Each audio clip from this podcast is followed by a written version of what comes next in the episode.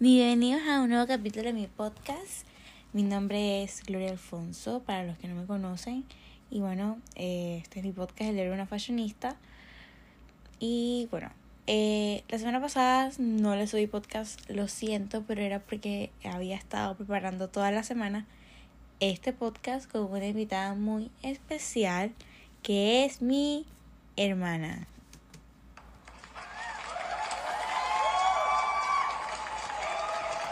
Ok. Bienvenida Carla al podcast. Hola hermana, gracias por tenerme hoy en tu podcast. Bueno, como pueden ver el título, el título de hoy vamos a hablar sobre el caso de Gianni Versace, featuring Carla Alfonso, mi hermana. Y bueno, eh, primero quería hablarles sobre cómo se me ocurrió este podcast, ¿sabes? Bueno, cómo se nos ocurrió.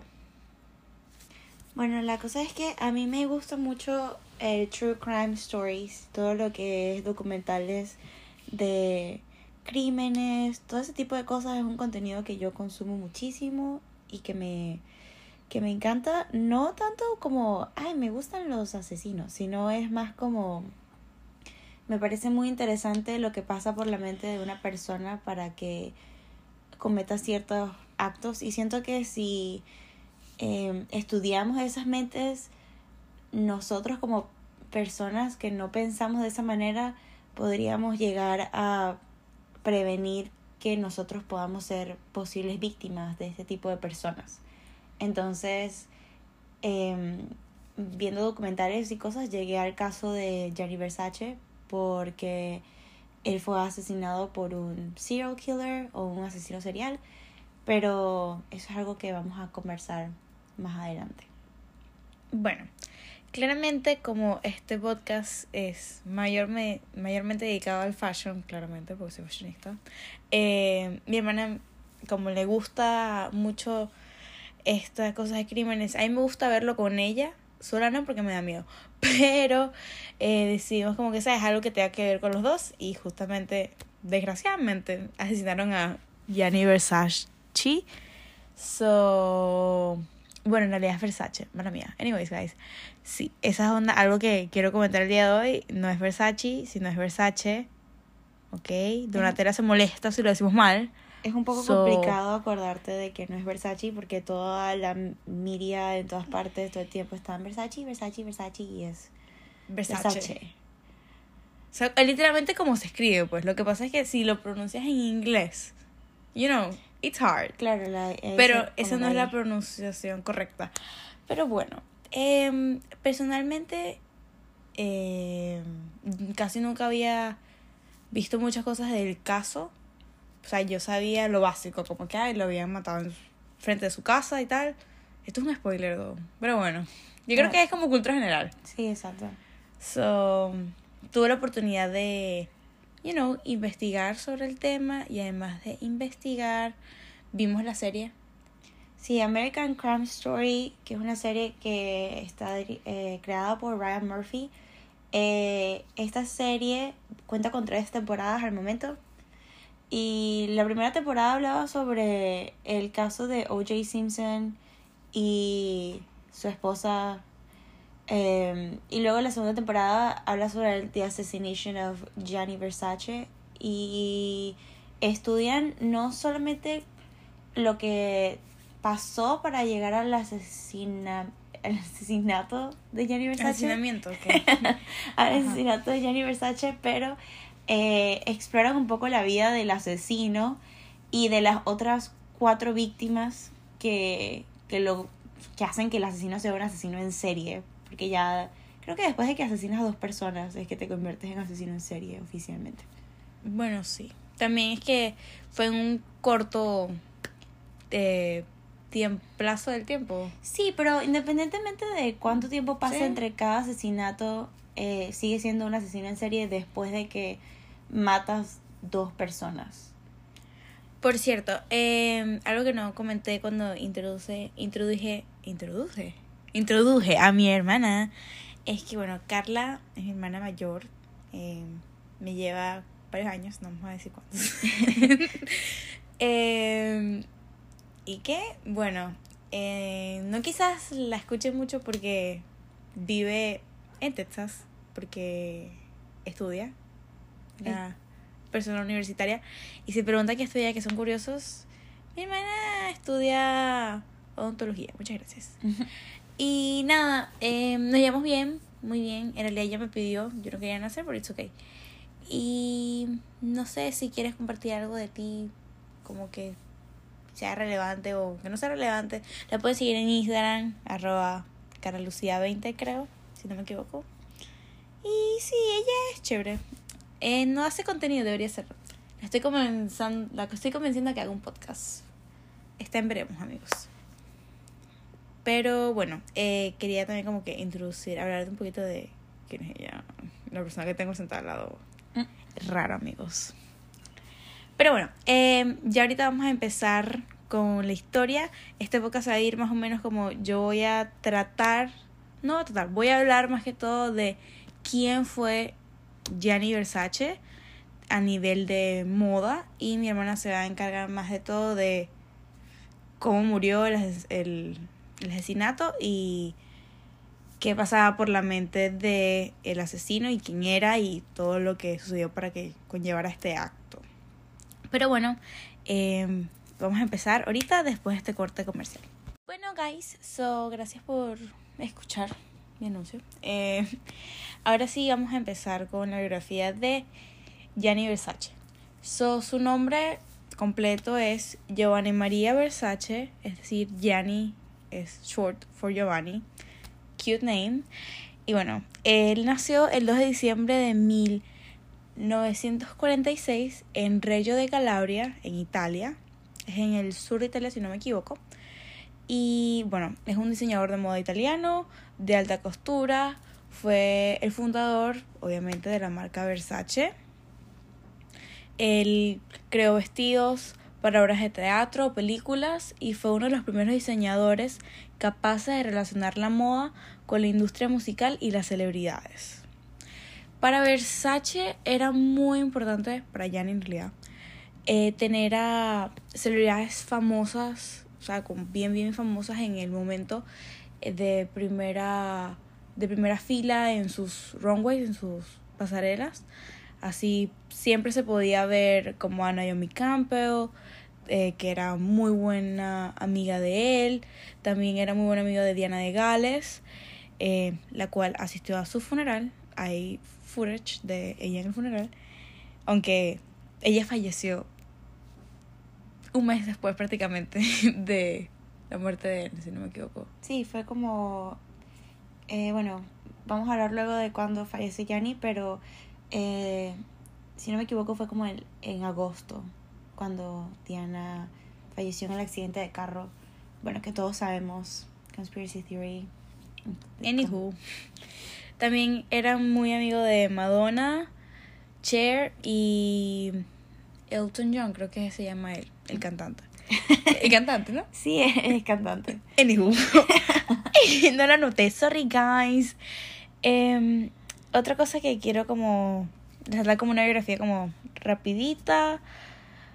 El, para él era muy importante esto de las celebridades, era algo que siempre hacía, más bien como que se reconocía por eso, creo que es uno de los primeros señores en hacerlo, ya que sabes, llama la atención, tipo, tener esas identidades tan importantes ahí como que empieza a tener su apoyo y tu marca se empieza a ser más reconocida, obviamente.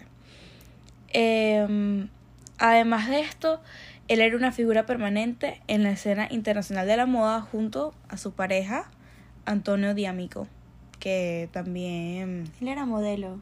Era modelo, sí. Y ahorita yo sé que como que quiero ir por la biografía, pero quiero resaltar que Antonio Diamico eh, también, además de modelo, fue, eh, se convirtió en diseñador. Además de estar tanto tiempo con Gianni. Creo que ellos, ellos estuvieron juntos como unos 15 años. Al momento de su muerte. Él también eh, tiene como poder de Versace Sport ahorita mismo que es como que, wow, tipo, él sigue vivo, por cierto. y bueno, eh, creo que es importante saber de... Ok, sabemos todo lo que hizo, sabemos que es muy reconocido, sabemos que la marca es muy, muy importante ahorita en el medio y bueno, tiene años siéndolo. Pero, ¿sabes? ¿De dónde viene él? Tipo, ¿quién es él y por qué? ¿Cómo se convirtió en un diseñador tan famoso, ¿saben? Bueno, para eso obviamente vamos a hablar de su early life. Y bueno, obviamente él creció en Reyo de Calabria, donde nació, con su hermano mayor Santo Versace, también está vivo, y su hermana menor Donatella. Creo que todos sabemos quién es Donatella Versace, ¿no? Sí. Ok. Y bueno, su padre y su madre, su madre Francesca, el padre, no estoy segura cómo se llama, pero ahí está.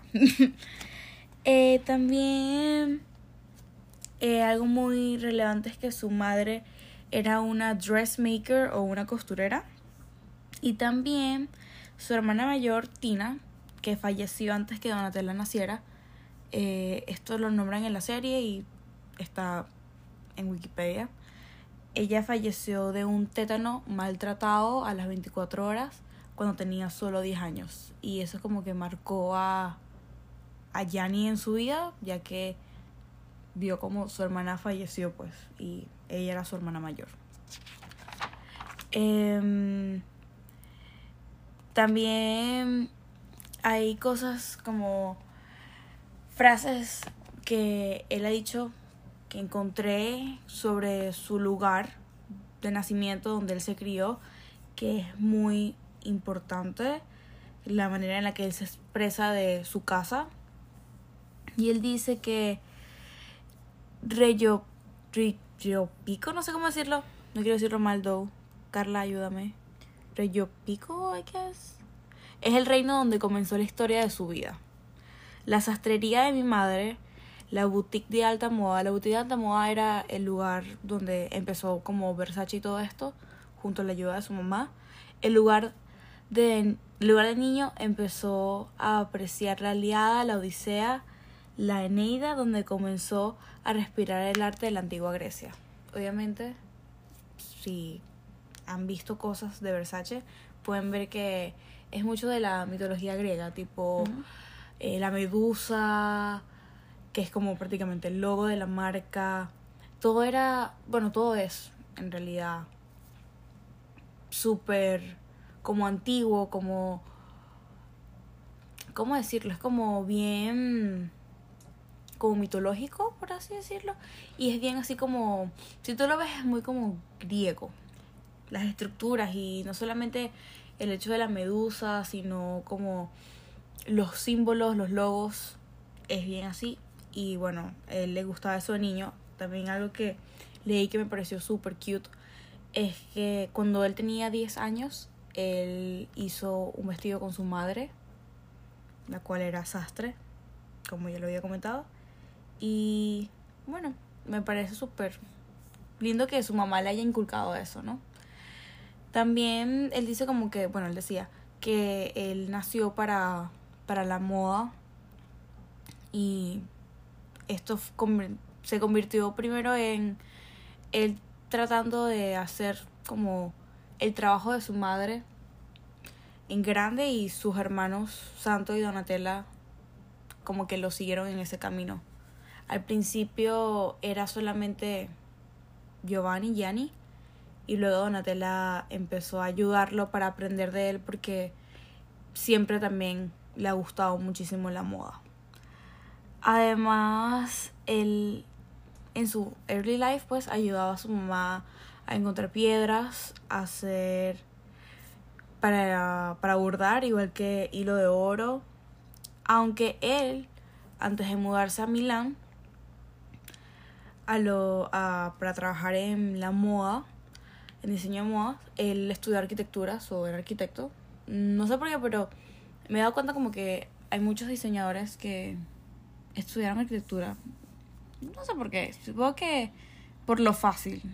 No lo fácil. No o sea, no lo fácil, sino por lo difícil que es como estudiar diseño de moda, ¿sabes? Porque no mucha gente, bueno, en el tiempo, ah, piensa que es como, pensaba que era una carrera de verdad, porque por lo menos su mamá, él comenta de que ella era sastre porque no le quedaba otra opción porque en la época era como un trabajo de mujer, por así decirlo. No tanto eso, o sea, siento que en aquella época era un trabajo más era un trabajo que era... No era como estudiado como una profesión. Era um, frown upon. O sea, no tanto frown upon, que vendría siendo como algo que la gente te juzga por hacer, sino que era algo que las personas no necesitaban una carrera para Exacto, como ejercerlo. no era algo como tan estudiado. Exacto.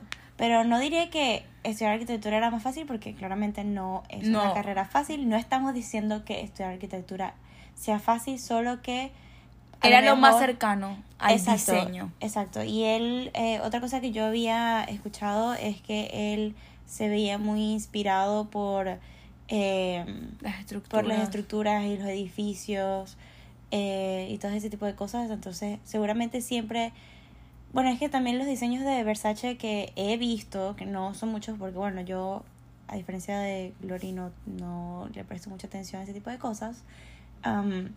Lo que me he dado cuenta es que él explora muchísimo las formas y como de los arcos y ese tipo. O sea, es como más abstracto que otras Sí, es que otros trajes. Y lo que estaba escuchando también, eh, que estaba viendo, es que él tomaba mucha referencia de, bueno, la Iliada, la Odisea, todos esos son libros que engloban mitología griega, que Homero, si no me equivoco, Homero es el escritor de alguno de, de ellos.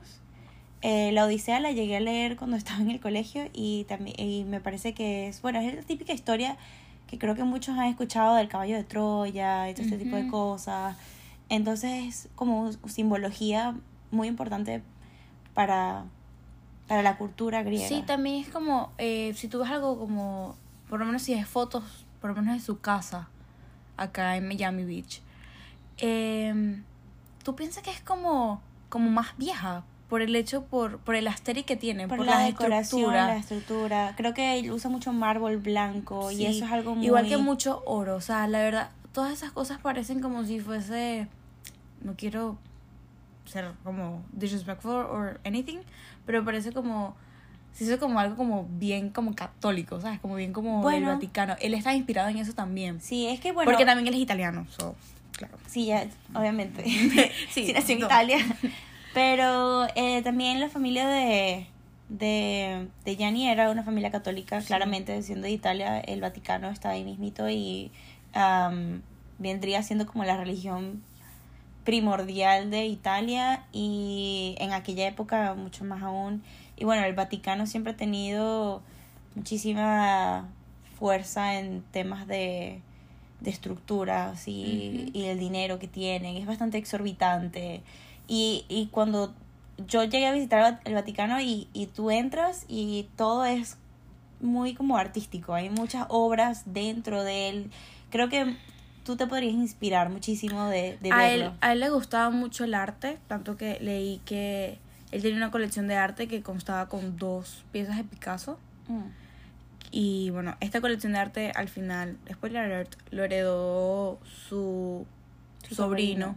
Creo que se llama Daniel. Daniel. Y bueno, Otra cosa que escuché sobre Gianni es que él fue uno de los primeros eh, diseñadores en incorporar el fashion en, dentro de la El- ópera y el teatro. Y me parece que eso es súper cool porque primero no sé qué usaban antes la gente que, que estaba en la ópera y el teatro, pero qué cool que él haya visto el arte que es el performance y ha dicho yo quiero hacer outfits que vayan acorde a acorde eso. a eso, exacto. Como que a esta obra me gusta muchísimo, yo quiero ayudar a que, bueno, no creo que lo haya hecho de gratis, ¿no? Pero yo quiero hacer el traje que vaya acorde a esta escena, que es que el sentimiento que está...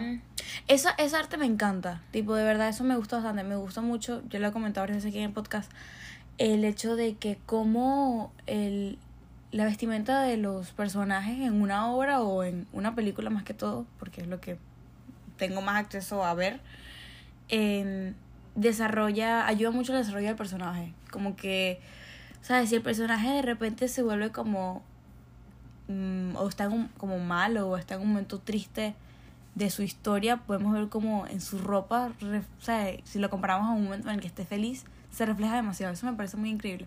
de verdad eso me, me gusta bastante. Sí, es el uso de colorimetría también. Como que si usas un color más alegre, o sea, como un amarillo, un naranja, colores que, em, ¿cómo se dice? Exhiben alegría, dirá, no sé. Sí, como que transmiten, ¿sabes? Transmiten, exacto, una, ese tipo de emociones.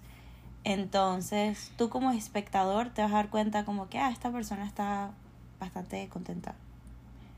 Bueno, eh, algo que quiero como contar es que de su de sus principios en el mundo de la moda, además de todas las cosas, las experiencias que tuvo con su mamá, fue que cuando se mudó a Milán tuvo la oportunidad de trabajar con Mario Valentino, no confundirse con Valentino, otra marca totalmente diferente, la cual luego fue demandada por Valentino por derechos de autor, ya que creo que no pueden usar el logo ni MB ni la B por Valentino, siendo una marca más grande.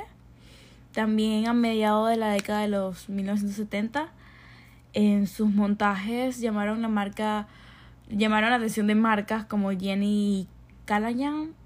Lo contrataron para diseñar sus colecciones y pocos años más tarde, por su éxito, tuvo su primera firma de colección para mujer en el Museo de Arte Palazzo de la Permanente en Milán.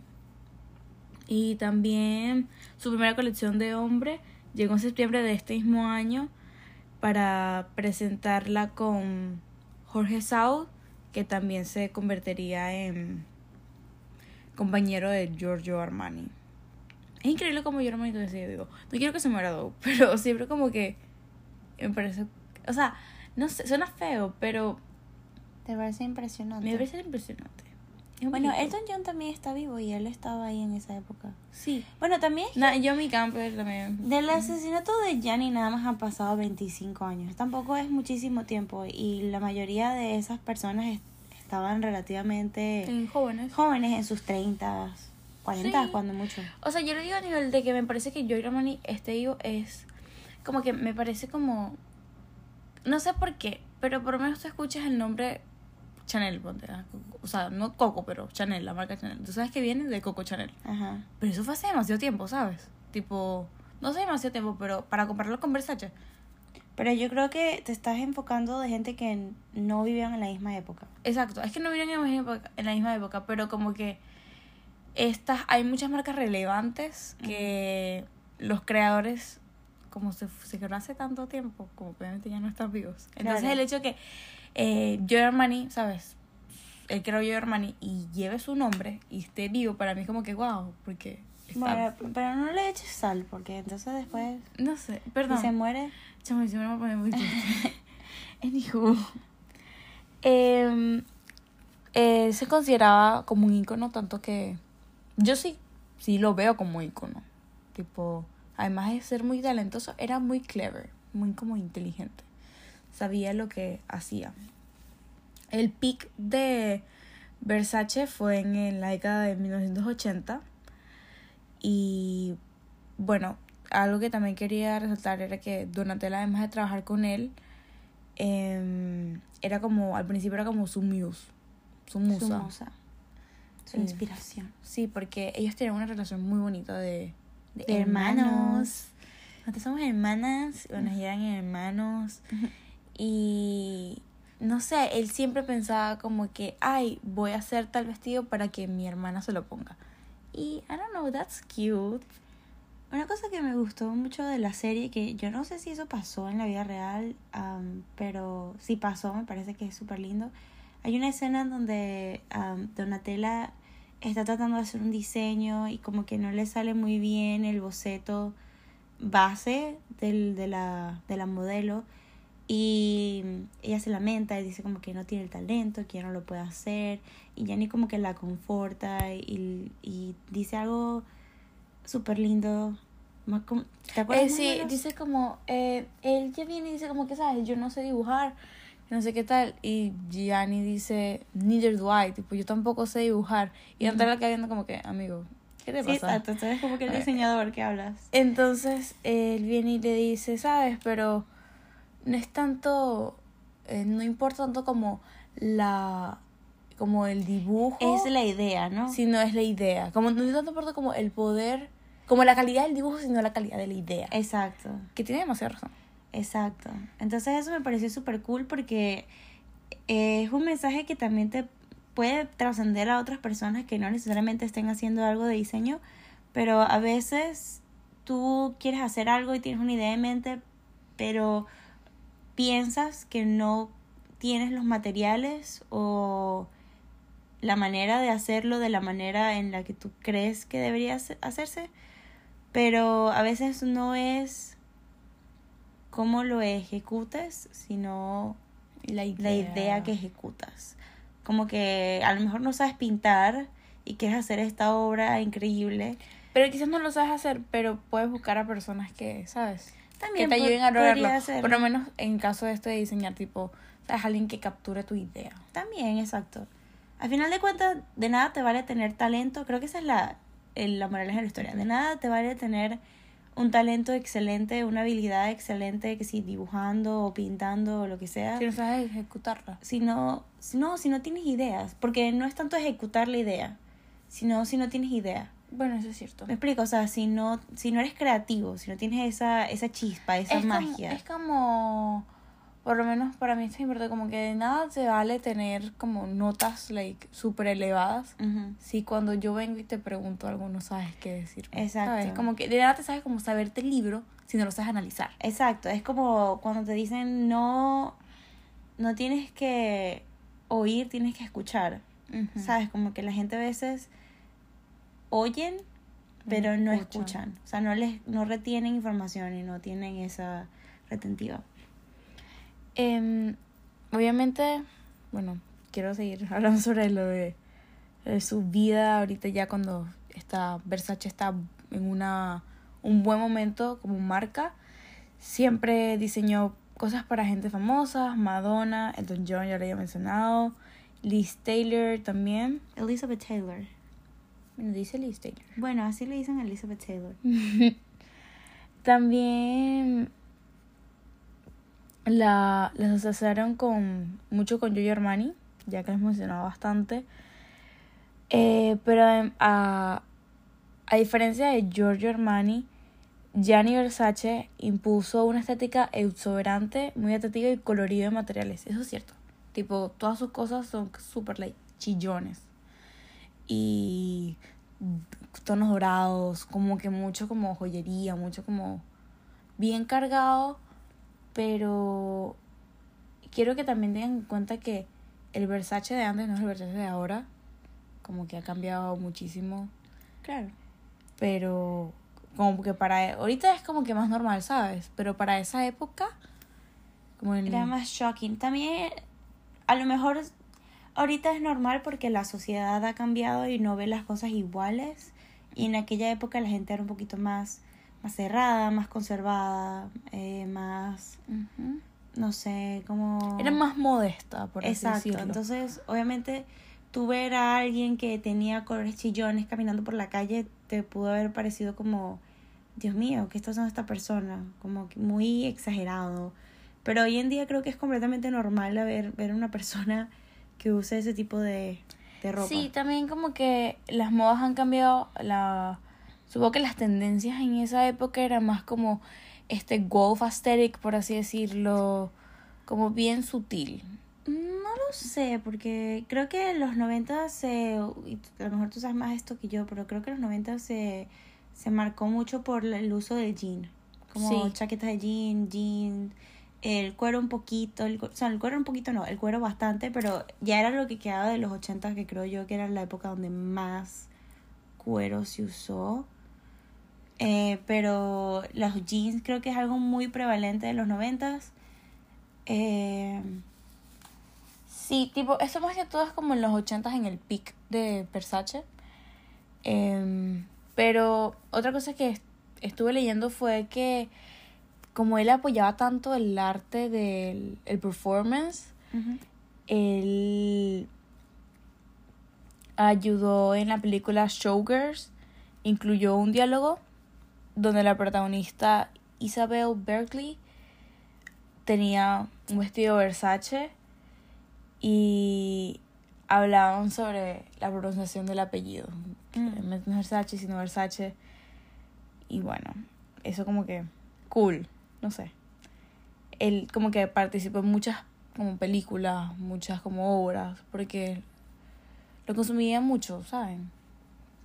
Y lo apoyaba claramente. Eh, algo que también es importante, ya que también apoyaba mucho a la música, a las estrellas del rock. Y quiero hablar sobre el origen de algo como bien icónico. La medusa y la greca se volvieron muy, como a él le gustaba mucho esta como mitología, este estilo, ellos se volvieron muy icónicos en la marca, ya que los ponían muchos en bolsos, en todos los, como, las cosas de la marca, tipo, se volvió el logo prácticamente, es el logo en realidad. Y a diferencia de otras marcas que eran más discretas y normalmente son como las iniciales, ¿sabes? O el nombre de la persona. Exacto. También, este, estos artículos fueron como un poquito más accesibles para que llegaban al público de clase media y todas esas cosas. Perdón. Claramente, luego de el fallecimiento de Gianni, eh, Versace, obviamente, como yo lo dije, cambió, ya que empezaron a los gustos de Donatella, aunque esto tomó bastante tiempo, ya que, no sé si saben, pero ella, ella hizo una colección dedicada a él, como en honor a Gianni, y lo hizo muchísimo tiempo después de su muerte. Y dicen en entrevistas de que era que ella no estaba preparada, porque ella no, no se imaginaba, porque Gianni era, era toda la compañía prácticamente, bueno, él la creó. Y eso, también ellos crearon una colección eh, no hace mucho poco, no hace mucho poco, no, hace muy, no hace mucho, Eh, con H&M, que cool, porque era como el estilo de Versace, pero sabes, accesible, Para con personas, precios, sí, sí. con precios de, you know, fast fashion. Pero bueno, eh, no tenía ni idea de que eso había pasado. Sí, eso pasó hace, no sé, yo me acuerdo cuando sucedió todo, pero yo eso no, no, me, yo no me acuerdo. eso no me explotó, tipo, nowhere to be found. Eh, bueno, prácticamente yo creo que ustedes saben bastante de de Versace, tipo de de quién era como De- persona, o de la marca. de la marca. Yo creo que, y esto es mi, mi opinión, ¿cómo se dice? Ignorante del tema. Yo creo que otra cosa que ha hecho que Versace sea muy relevante en los últimos años con la cultura pop, una de las, como que las personas, de las gentes, de las personas que han hecho que eh, Donatella esté un poquito más en el spotlight ha sido Kim Kardashian. sí, Creo que eh, la manera en la que Donatella la ha utilizado a ella, no voy a decir como musa, pero hay muchísimos de los trajes como iconics de Kim que Donatella ha utilizado. Y también creo que es importante que hablemos o que mencionemos el hecho de que el vestido, el super vestido de Jennifer López, el J-Lo, el, el vestido verde, este que ella utilizó, no me acuerdo para qué carajos, ay perdón, no me acuerdo para qué, ups, Am, no me acuerdo para qué evento fue, pero es un vestido verde que es como floreado y hace poco lo volvió a utilizar como que porque ya era como que 10 anniversary, porque ese vestido como que rompió todas las no sé, todas las las pirámides. no, no sé, ese vestido. Bueno, lo estoy viendo aquí, sí, obviamente es este vestido varias veces. No, no. Lo usó por un Grammy. Ya, todo tiene sentido. No, yo creo que también otra cosa relevante eh, que se hizo Versace es la manera en el marketing, por así decirlo, de marketing que tuvo de poner como a personas famosas, hace amigos de tantas identidades. No creo que sea identidades. Y eso es que son entidades. No, entidades es otra cosa. Eso es como el Fantasma. Sí. Marica. Eh, perdón. Hacerse amigos de tantas personas famosas. Famosa, fue muy inteligente. Sí, bonito por lo menos. Estoy, yo sé que te hay una palabra que te estás dando de que tú estás Entidades. no es entidades, es ya a mí se me va a venir. Eat people. Anywho. No, pero eh, me parece también, bueno, Donatello sigue haciendo, haciendo con Gigi y con Bella. También. Son besties. Siempre salen. Pero ellas son como... De todo ¿Son mundo. como modelos de ella o...? Lo que pasa es que a por lo menos Gianni le gustaba mucho las supermodels. Tipo, Eso es otro concepto que creo que él inventó. si él inventó, eh, la gente dice que él inventó el concepto de las supermodels. Y cool. Pero bueno, podemos hablar un poquito de su vida personal. Personalidades, ¿será? Personalidad, maybe, I don't know. Bueno, la vida personal, obviamente, eh, conoció a Antonio Di Amico, modelo italiano ya mencionado, en 1982. La pareja se embarcó en una relación que duró 15 años. Sí, fueron 15 años, eso. Y bueno, eh, ah, ya dije que él, había, él ha sido diseñador de Versace. Y bueno, eh, yo creo que ya podemos empezar a hablar sobre los hechos. Y después que hablemos de, de lo que sucedió, vamos a hablar de la marca que fue la marca Versace después de la muerte de Gianni. Gianni, actually. So, cuéntanos, hermana. Bueno. Ok, ahora sí vamos a empezar a hablar un poquito acerca de lo que fueron los hechos del asesinato de Gianni Versace.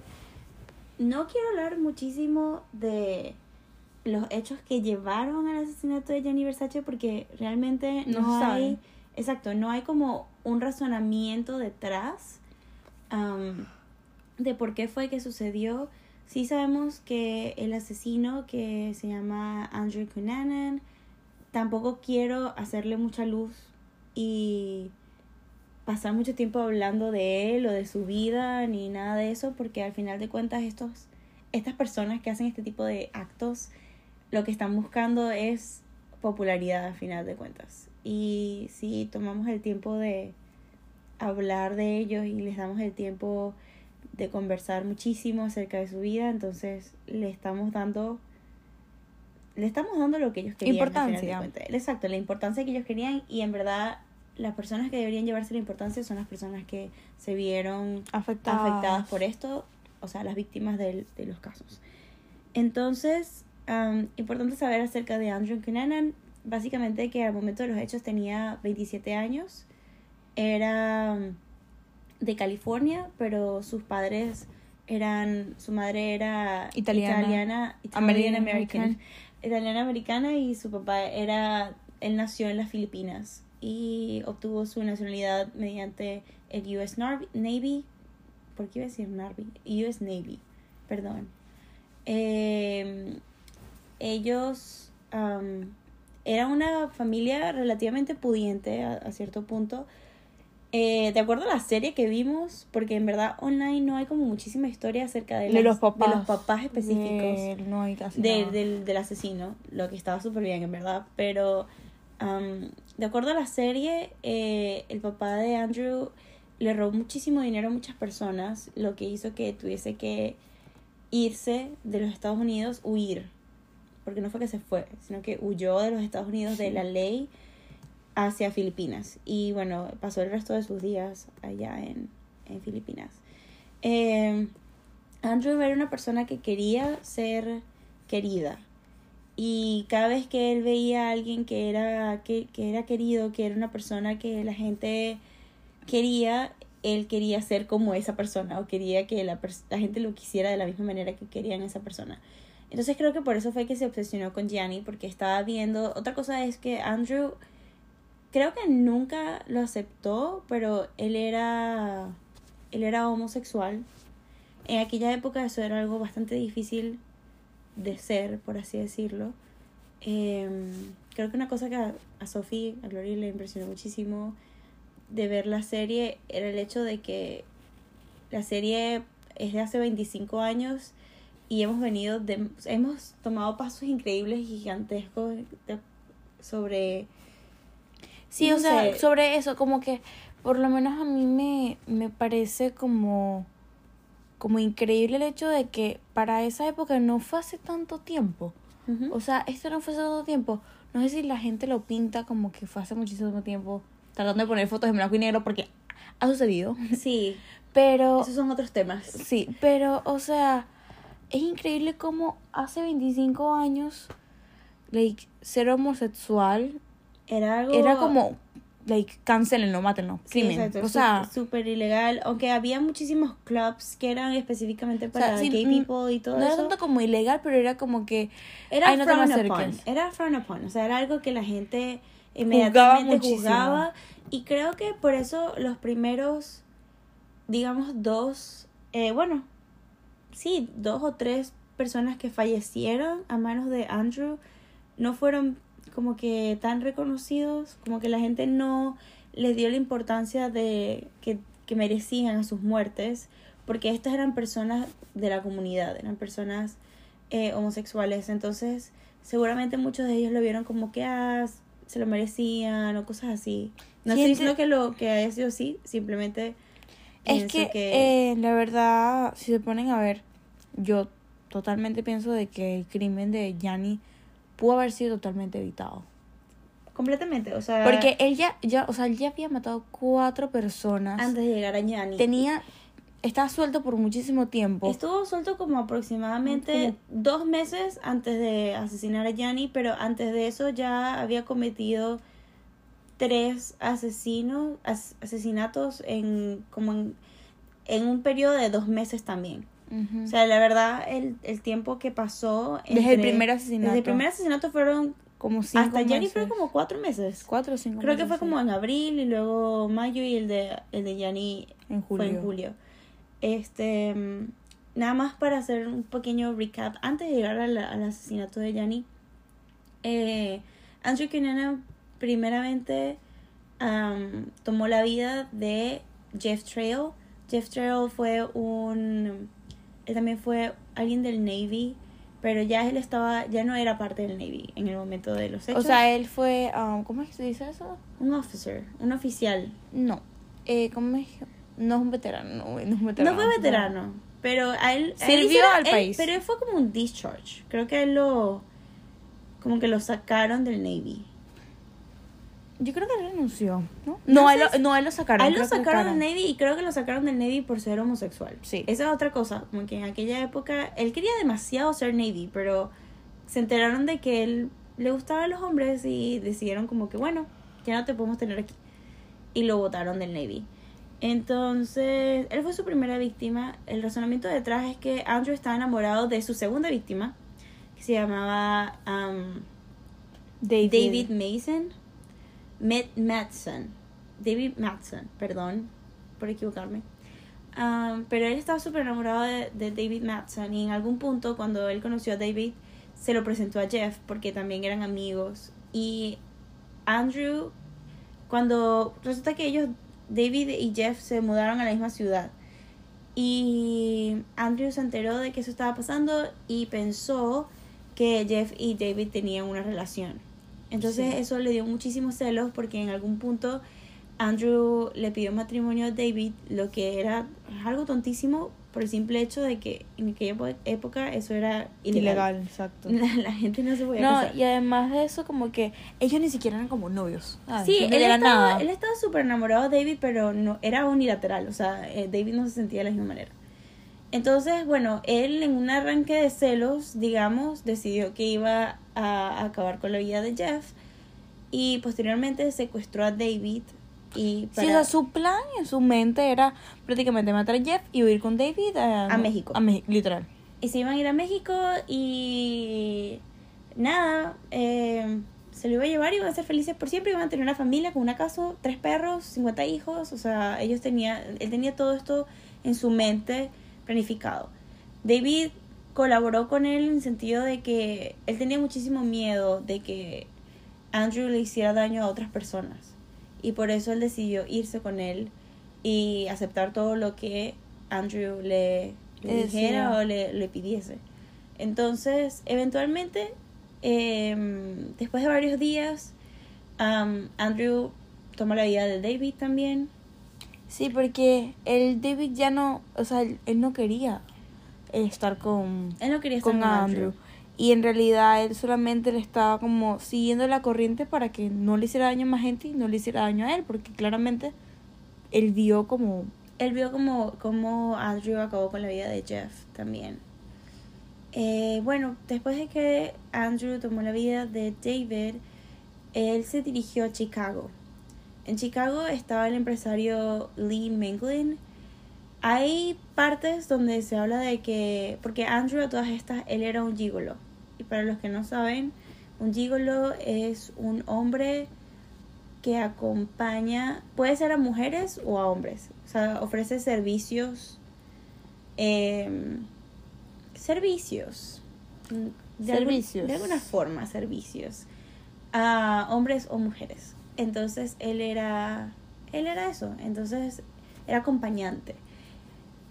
Resulta que supuestamente Lee Michaelin era uno de los clientes de Andrew o fue cliente de Andrew o se enamoró de Andrew en algún momento. Esto todo es allegedly.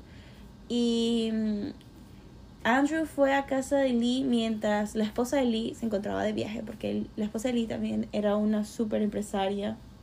Bueno, sí era porque falleció justamente este año, fue que estaba Sí. viendo. Entonces, em, mientras estaba allí solo con, con Lee, decidió también tomar su vida, no antes de, en toda la escena, algo que me pareció súper feo de parte de Andrew, porque ya esto es algo súper personal. O sea, es algo como, no solo estoy arrebata- arrebatando tu vida para robarte y para quedarme con tus cosas, eh, sino que también decidió dejar su cuerpo con un montón de eh, revistas con imágenes no por masculinas, por así decirlo, eh, alrededor. Este es un hombre como estaba en, en sus 80 años, o sea, era un hombre mayor, entre los 70 y los 80 y algo, no sé eh, exactamente, porque en verdad no lo investigué, pero este era un hombre mayor.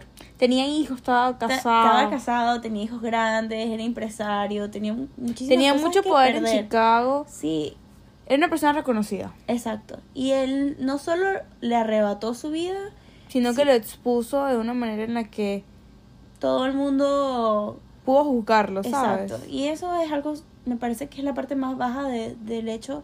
O sea, obviamente arrebatarle la vida a alguien, pero no solo le quitaste la vida, sino que hiciste que su esposa, sus hijos, toda la gente que él quería y que lo quería, descubriera algo de él de la manera más atroz posible. O sea, Sí, claro que él no estaba listo para compartir, ¿sabes? Exacto, eso era como que era su secreto. O sea, nunca está bien compartir ese tipo de cosas sobre las personas si esas personas no están listas para compartirlo también. Entonces, bueno, resulta que Andrew desde Chicago, luego de que comete el crimen de Lee, decide robar su auto. Lee tenía un auto super fancy de la época, como buen millonario que era. Un dato curioso es que dentro del auto había un teléfono. Algo que me parece súper cool y algo muy 90s. Es el hecho de que en aquella época nadie tenía Mm, celular. Entonces tenían que comunicarse únicamente por teléfonos de casa o teléfonos eh, de línea. Eh, sí, habían como, like... como tele- landlines. Sí, exacto.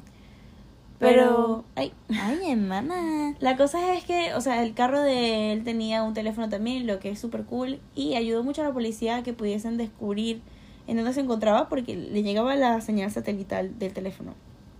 La cosa es, otra cosa, un paréntesis aquí.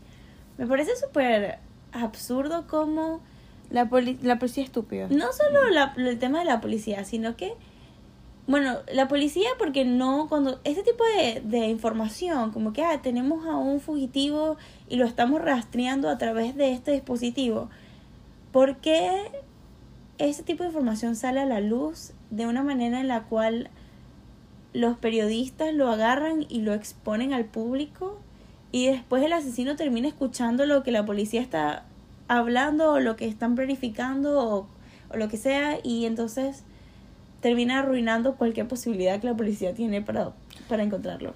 Sí, o sea, de verdad que... No sé si es más que todo en- fue en esa época, no sé si todavía se hace. Creo que eso todavía es es hace, porque, se hace. Porque inclusive eh, hace poquito, eso es otro paréntesis, hay un caso o como un juicio que se está llevando a cabo de parte de la esposa de Kobe Bryant, Vanessa Bryant, porque ella se enteró del fallecimiento de su esposo y de su hija a través de las redes sociales, porque la, los paparazzi o alguien, la policía, no sé quién exactamente, hicieron un leak de las fotos del accidente del avión, donde inclusive se podían observar imágenes de Kobe, eh, o sea, del cuerpo sin vida de Kobe y de su hija. Entonces ella llevó a una demanda hacia las personas que publicaron estas imágenes, no solo porque ella no se había enterado, nadie le había llamado, nadie le había dicho como que, oigan, oye, tu esposo, tu hija tuvo un accidente, sino que ella lo tuvo que ver por internet. Y a mí me parece que esa es la peor manera en la que mm, tú te puedes enterar de ese tipo de noticias. Pero bueno, es algo que todavía hoy en día se ve, la prensa amarilla es algo súper chimbo y la policía también. no, colabora.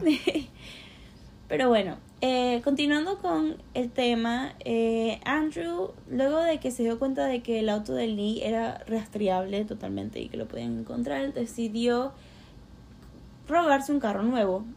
Y para hacer esto encontró una pickup roja que le pertenecía a una persona que guardiaba un cementerio simplemente era eso. Y él, decidió para poder robar la pickup que iba a asesinar a esta persona. Entonces, otra cosa es como totalmente innecesario. O sea, si te quieres llevar el carro, llévatelo. Pero porque una persona, o sea, innecesario totalmente. Y allí es cuando nos lleva a que él decidió que iba a ir a Miami. Ir a Miami y iba a cumplir su sueño de acabar con la vida de Gianni Versace, el cual él había estado obsesionado con desde hace muchísimo tiempo. Eso quería decir que él estuvo obsesionado con Gianni por muchísimo tiempo. En, en la serie más que todo muestran como en su cuarto siempre tiene como fotos de él y siempre está leyendo Vogue para pues, viendo las fotos de los diseños de Gianni. Em, él se hacía llamar como, no quiero hablar mucho de él, pero él se hacía llamar como que, ay, yo sé mucho de moda, como que yo conozco a Jan y le decía a todo el mundo cosas que era mentira. Sí, él, él le gustaba mucho mentir acerca de su vida, eh, claramente porque no le gustaba su vida real.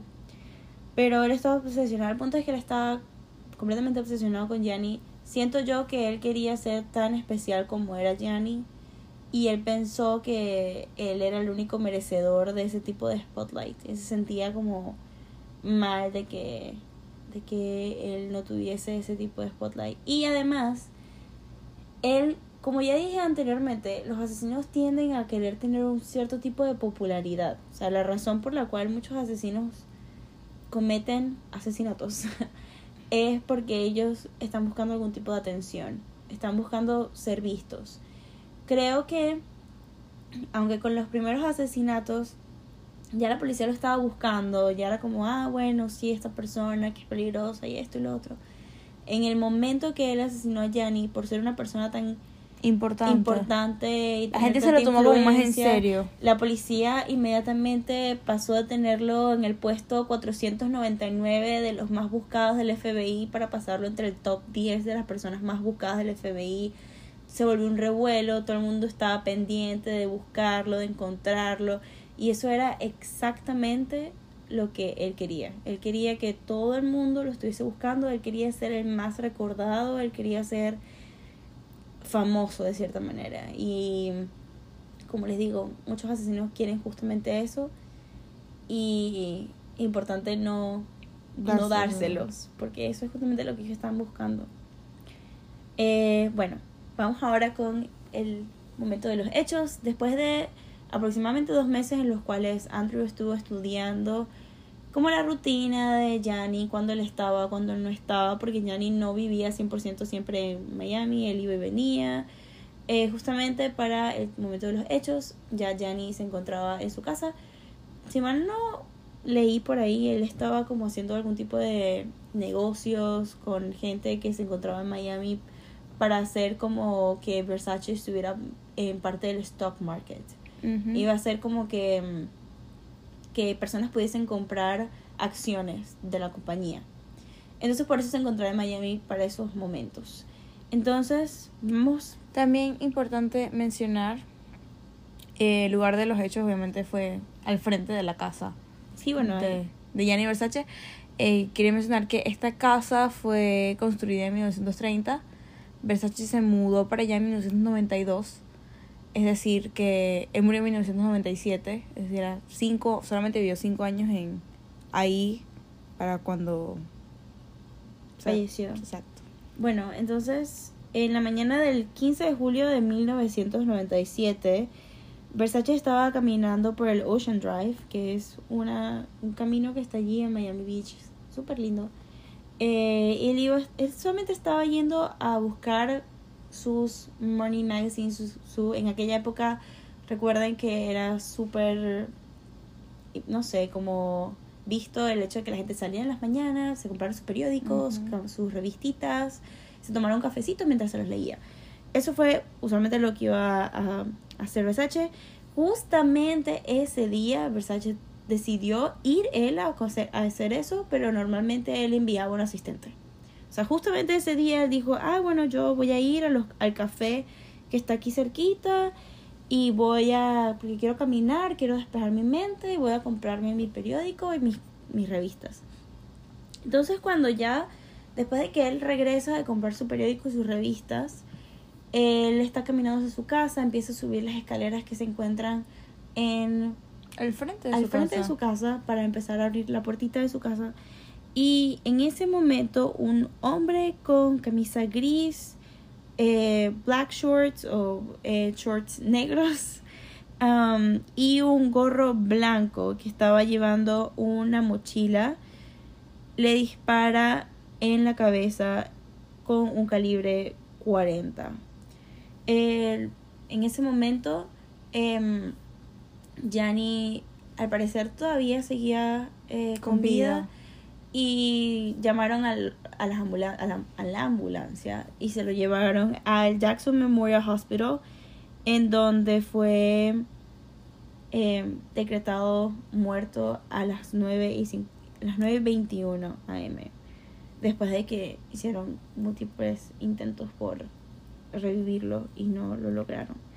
Eh, tenía 50 años para el momento exacto de su muerte y mm, su asesino fue visto por su senior stylist que era del UK justamente su- el stylist de Versace que cuyo nombre es Dean Aslett. Él justamente había estado en vacaciones estaba haciendo sus vacaciones allí en ese momento. Y decidió en cuanto vio al asesino él decidió salir corriendo detrás de él. Únicamente que eh, Andrew era un hombre que estaba armado y obviamente él decidió no Uh, seguir sí él decidió No como- persiguiéndolo. Exacto. Em, uy, lo siento, eso fue mi computadora. Em, como Gloria ya les había comentado, las razones por las cuales eh, Andrew decidió asesinar a Gianni no son conocidas. Él estaba obsesionado con él. Él decía que lo había conocido, que eran amigos, pero el FBI cree firmemente que ellos nunca se, se conocieron. Conocieron. O sea, ellos de verdad piensan que eso nunca pasó. Em, en el 2008, eh, una periodista inclusive habló en Vanity Fair y dijo que sí, que ellos se habían conocido en un nightclub en San Francisco en los 90, que muchas personas lo dicen, que muchas personas eh, hablan de que esto sucedió y que pudo que ambos hayan estado en en estos como reuniones de personas que se reúnen para hacer cosas Mm. que no deberían hacer o bueno sí debe, si quieren no sé pero hacen Em, supuestamente de nuevo esto todo es allegedly Em, pero en verdad inclusive con esas declaraciones de que supuestamente ellos se habían conocido en ese tipo de fiestas que eran No tenían, una, no, no tenían un contacto. no tenía ningún tipo de contacto, no había ninguna evidencia de que esto en verdad haya sucedido, más que rumores De la que- gente, sí. más que cosas que la gente decía. También Jenny, eh, creo que en el momento de su muerte estaba enfermo. No, eso ya... Ya, ya se había curado, pero él sufrió como un caso raro de um, cáncer de oreja. Sí, De oído, oreja. de oído. Él estuvo como años antes Sí. de su muerte. Él se la vio muy feas, pero finalmente consiguió el tratamiento adecuado para poder mejorar. Eh, la familia totalmente, cuando dijeron, no, ¿qué tal? Que ellos se conocían, la familia totalmente negó cualquier tipo de interacción que ellos pudieran haber tenido, que no tuvieron. Y la policía hasta el sol de hoy dicen que no tienen idea, no saben de ninguna manera por qué Andrew decidió asesinarlo. El cuerpo de Versace fue cremado después de su muerte y sus um, cenizas fueron enviadas a el estado de Cernovio y luego finalmente fue eso es en Italia fue finalmente um, le dieron sal- santa sepultura en un en una cómo decirlo Como en- es como un porque no es como el típico capilla. no es una capilla, es como un pequeño espacio donde colocan cenizas en vez de y eso está en el cementerio de Moltracio, que está cerca de Lake Como, en eso es uno de los sitios donde Versace tenía una casa, era como su casa de vacaciones. Sí, él tenía una casa en Lake Como donde se quedaban bastante tiempo, la verdad. Y bueno, el funeral de Versace lo hicieron en el- la Catedral de Milán. Más de 2.000 personas atendieron este funeral, incluyendo personas como Naomi Campbell, Elton John, Diana, Princesa Diana y Caroline Bessette Kennedy. Como ya les comentamos, otro fun fact al, respecto de este funeral es que la princesa Diana, Princesa Diana estuvo allí y justamente casi un mes después, eh, lastimosamente, ella también falleció. Em, resulta que luego de eso hubieron bastantes cambios en la, en la compañía. En la compañía también algo que es importante resaltar, la casa de Versace todavía, hasta el día de hoy, Existe, existe. esta- Este en Miami Beach. la pueden ir a visitar. Ahorita es un hotel y restaurante que me parece súper cool. Te puedes quedar en los cuartos y están intactos. También la serie esta fue grabada justamente en la casa. Sí, la serie que, que, que vimos justamente fue grabada en la misma casa. Em, Todo se mantiene igual. Sí. Eh, por si tienen preguntas de qué pasó con el asesino, si tuvo cárcel o algo. El... Bueno, sí, lastimosamente, vamos rapidito a los hechos del, de qué sucedió con Andrew Cunan. De nuevo, yo no quería hablar mucho de él, por eso también como que estaba tratando de...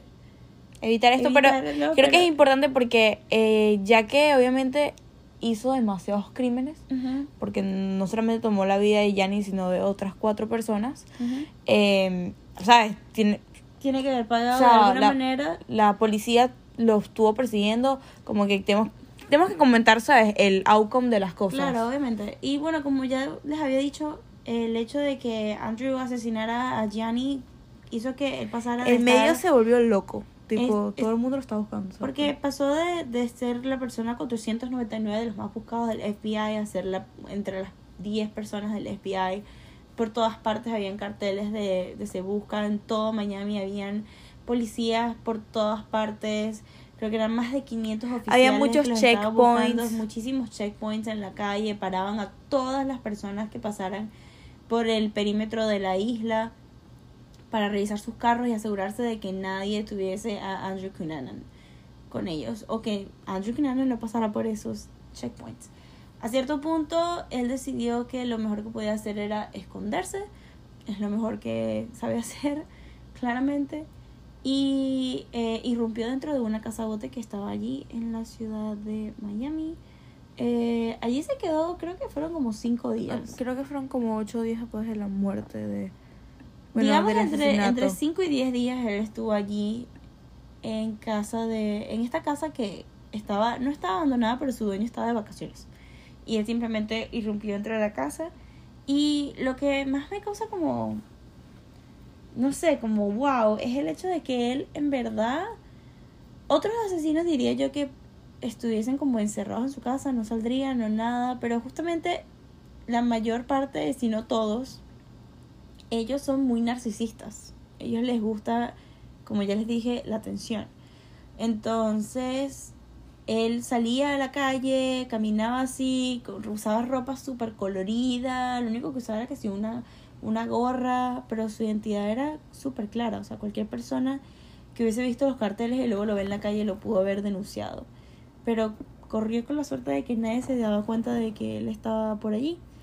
Y finalmente, este hubo un momento en el que alguien llamó al landlord de o la persona que cuidaba esas casas botes para mm, decirles que estaba viendo como mucha actividad en esa casa bote. Le parecía como raro porque supone que tenía que estar vacía. Y el, la persona que estaba cuidando esa casa bote decidió ir y chequear. Y mm, ahí fue cuando se dio cuenta de que eh, efectivamente Andrew Kinanan estaba en esa casa. Llamó a la policía, lo denunció y después de eso fueron horas hasta que por fin todo terminó de alguna manera. Eh, Andrew Kinanan tomó su propia vida eh, en esa casa bote. Y bueno, eso fue básicamente el fin del asesino. Sí. Eh, Chimbo es que en este tipo de casos, él tenía 27 años, en este tipo de casos no hay ningún tipo de... No hay justicia que se cura. Creo que es... Eh, para, para los asesinos es, es la salida más fácil. Sí. Tomar su propia vida. Es como, inclusive es como egoísta. Es como que, ah, ustedes no van a agarrarme. Exacto, no me van a agarrar, yo mismo hago, voy a ser culpable de lo que sea que me suceda, es tener control encima de todo. Entonces, nada, es bastante egoísta. Por algo también, por eso también estoy como un poco en contra de la pena de muerte, porque si tú cometes ese tipo de crímenes, creo que creo que deberías estar en la cárcel sufrir, exacto. y sufrir muchísimo. No, como que bueno, ya déjenlo ir al cielo a donde sea que vaya la gente cuando se muera, no sé. Eh, algo que también quiero comentar es que como Versace se encontró enfermo eh, años antes de fallecer, aunque le haya superado sus enfermedades, él quiso hacer un testamento y bueno, en el testamento eh, él le dejó 50% de la marca Versace a su sobrina Alegra Beck o Alegra Versace, la hija de Donatella. Le dejó sus, su, como ya había dicho, su, su colección de arte a Daniel. Le dejó, eh, creo que era 30% a su hermano Santo. Santo y 20% a Donatella.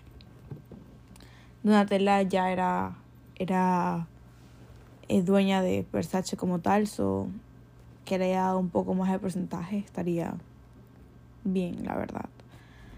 También um, otra cosa es que él dejó todo esto a cargo de su hermana prácticamente. Ella fue, ella es la que ahorita tiene el control de la marca de Versace, de este imperio tan grande como lo es esta marca. Y también el, eh, la, la sobrina, la cual tiene 50% de la marca, eh, en el momento tenía 11 años, entonces tuvieron que esperar a que ella tuviese 18, aunque ella cuando cumplió 18 ella no quería no quería tomar control ya que no se sentía preparada, ella solamente era una niña cuando su tío falleció y no quería como defraudar a nadie. Hasta que ella tuvo 24 años fue que aceptó esta herencia. Y bueno, la otra cosa es que en septiembre de ese mismo año, después de su muerte, el hermano de Versace Santo fue nombrado CEO y Donatella empezó a ser el head de la compañía. Y bueno, eh, otra cosa que quiero comentar, obviamente el Versace cambió su estilo, todas estas cosas, no solamente con la época y sino con que ya no estaba bajo la imaginación de Gianni, sino también bajo la imaginación de Donatella. Sea, son personas totalmente diferentes. Es normal que esto pase. Y bueno, claramente esto es como una desgracia en el medio. Y Gianni hasta el sol de hoy es considerado como un, no solamente un ícono, sino una persona muy ejemplar. Ahorita estaba viendo entrevistas con Carla de Gianni y se veía como una persona muy dulce. No sé, era como que Sí, se veía muy, muy sweet. Inclusive su tono de voz, la manera en la que respondía a las preguntas, era bastante... Era bastante lindo. O al menos esa es la esencia que... Que pudimos capturar. No sé. Eh, pero sí, tipo, yo siento que sí merece ser recordado para siempre. Y espero que así sea. Eh, el hecho de que él hizo como que su negocio familiar, porque Versace para él era la familia lo era todo. Entonces que el hecho de que él lo logró, tipo un niño chiquito, fue el que prácticamente inventó este imperio. Y más que todo, eso es el caso de Gianni Versace. Y Em, dejó un camino muy grande. Siento de que Donatella está haciendo un buen trabajo, la verdad, con lo que puede, ya que se le ha dado muy duro después de la muerte de, de su hermano. Ha estado en rehab y no ha sido fácil. También les podría recomendar que vean la serie, eh, la segunda temporada de American Crime Story. Crime Story. Y bueno, no lo sé amigos. Espero que les haya gustado el episodio de hoy con mi hermana. Sí, eh, eh, me alegra mucho haber podido hablar un poquito de esto aquí con ustedes. Y creo que es importante que siempre recordemos a Gianni y que demos luz eh, a lo que era su esencia y ese tipo de cosas.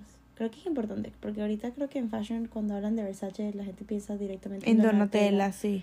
Entonces creo que es importante que se le dé la importancia que merece el legado que Gianni dejó. Sí. Em, y bueno, si quieren ver la serie, creo que es súper cool. Eh, uno de los actores principales es Darren Criss, que también sale en Glee. Él hace un papel, el papel del el asesino. Eso sí, la serie creo que, si la van a ver, creo que es importante que tomen en cuenta que habla de todos los asesinatos que cometió Andrew y un poco de su vida. También como para aprender un poco de qué fue lo que llevó a lo que fue el asesinato de Gianni. Investigando también me di cuenta de que hay un documental que está específicamente como solo, inclusive, o sea, y 100% sobre Gianni. Em, lo pueden encontrar en HBO Max, si no me equivoco. Voy a confirmarlo. Pero mm, sí, está Darren Cress. Está también Edgar Ramírez, Ricky Martin y Penelope Cruz. So, Edgar Ramírez es actor venezolano, su momento venezolano del día, amigos. Y él interpreta a Yanni en este caso, que me parece súper cool porque sí se parecen un poco. en verdad sí, en varios como sitios... Em, lo confunden. Lo ¿Sabes? Sí, lo ponen las mismas fotos, las mismas cosas. Como que, y es como amigos. Es, es obviamente un actor que está interpretando a esta persona. O sea, eso no, ese no es Gianni. El documental que les quiero recomendar, además de la serie de American Crime Story, es un documental llamado Killing Versace y habla sobre The Hunt for a Serial Killer. Y habla específicamente sobre, eh, de nuevo es un documental, es más corto que la serie, la serie son nueve episodios. Esto es literalmente un documental de dos horas. Sí. Em, pero qué amigos. No sé, la verdad. Me parece como que Versace tenía un buen carisma y creo que esa es la manera en la que debemos recordarlo, no la manera en de por la que murió o algo así, sino por lo que hizo en vida. Y siento que tiene un legado muy grande y es una inspiración grande, ya que, ¿sabes? Venía de una familia súper normalita en el... En un pueblito en Italia. Y... Una mamá que no era tampoco, ay, una gente millonaria, o sea, era una señora que era modista y, y únicamente tenía sus conocimientos que le impartió a su, a su hijo y ya. Sí, o sea, siento que es una gran inspiración y bueno, fue. Y bueno, no lo sé, amigos. La verdad es que muy sinceramente antes no había investigado este caso porque me da miedo, ya que había tratado de ver la serie varias veces, pero me da miedo. no sé por qué. No sé, no sé por qué como esto eh, hay muchos rumores como ay de la casa y eso. Siento como que yo no sé por qué pensaba que era algo como de fantasma. No sé por qué. Mm, algo tonto.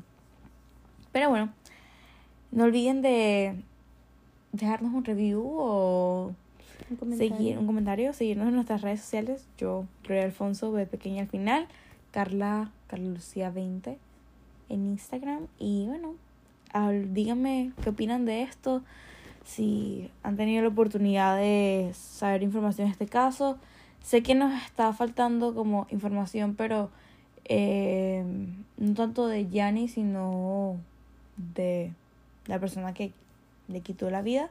Pero bueno, no queremos hablar de eso. Muchas gracias. so, sí. Gracias por escucharnos y hasta el próximo episodio. Háblame qué les gusta de mi nueva acompañante. Aunque no. No creo que me acompañe más. Bueno, no por un rato, sino hasta las próximas vacaciones, amigos. Pero sí, eh, quería comentarles de que obviamente como no les subí episodio la semana pasada, esta semana va a estar subiendo dos episodios. Así que eso, no los voy a dejar mal, amigos. Pero bueno, los quiero un montón. Cuídense y que tengan un bonito día o un- una bonita noche. Espero Una bonita tarde. una bonita tarde en el momento que estén escuchando esto. Así que, bueno. So, bye, guys. Adiós. A los que le quieras decir, Carla. Bueno, no lo sé, gracias. Adiós.